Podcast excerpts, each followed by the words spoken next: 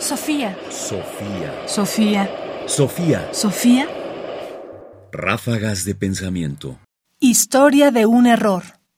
Los dichos y sentencias de los filósofos, un texto anónimo muy antiguo que ha llegado hasta nuestros días, es una de estas obras que tienen una historia particular cautivadora y que nos permite reflexionar sobre las verdades y los errores que nos alcanzan con el tiempo.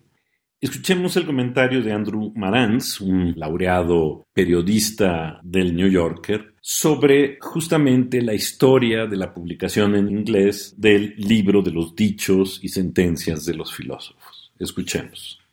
En 1476, aproximadamente dos décadas después de la publicación de la Biblia de Gutenberg, un comerciante llamado William Caxton construyó la primera imprenta británica en una casa levantada junto a la abadía de Westminster.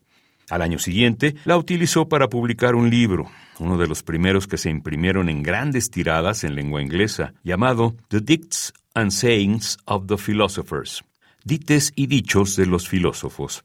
El título era redundante, pues dictes y dicho significaban lo mismo. Es más, dictes era una palabra inventada que provenía en parte de la torpe traducción literal del título Le Dict Moreau de Philosophe, la popular antología francesa a partir de la cual se había traducido el libro de Caxton. La antología francesa era, a su vez, la traducción de una antología española, que era una traducción de una antología árabe que había sido recopilada de la tradición oral y anotada en el siglo XI en Egipto. El libro era lo que los clasicistas llaman una doxografía, un listado de antiguos pensadores y lo que éstos dijeron, o lo que se dice que dijeron. Constaba de 22 capítulos. Cada uno comenzaba con la concisa biografía de un filósofo, seguida de una compilación de grandes éxitos de los dichos del filósofo en cuestión, ofrecidos en un orden no discernible y sin transiciones ni puntuación.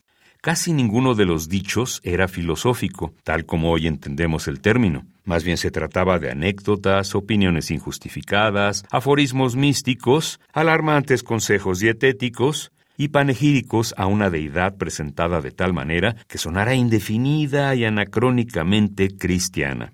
El capítulo sobre Pitágoras comenzaba así. Pitágoras decía que es una cosa noble y bendecida servir a Dios. Se omitía el hecho de que Pitágoras era un pagano que creía en la reencarnación y en la numerología mística. En cualquier caso, por lo menos era una persona real, es probable que algunos filósofos conmemorados en el Dictes, como Salquinus y Gac, jamás llegaran a existir. Como resultado, el libro estaba atravesado por informaciones falsas. Caxton no había introducido estos errores, sino que habían estado todo el tiempo allí.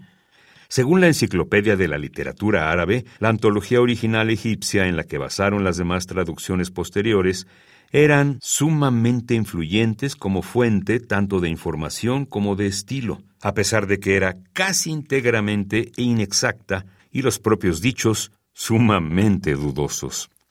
Andrew Marantz, antisocial. Marantz concluye que el libro está atravesado por informaciones falsas. De alguna manera esa es la forma más simple de describir lo que él mismo llamará una cadena de errores que conducen a ese texto y que convierten un libro de la literatura árabe en una comedia de errores.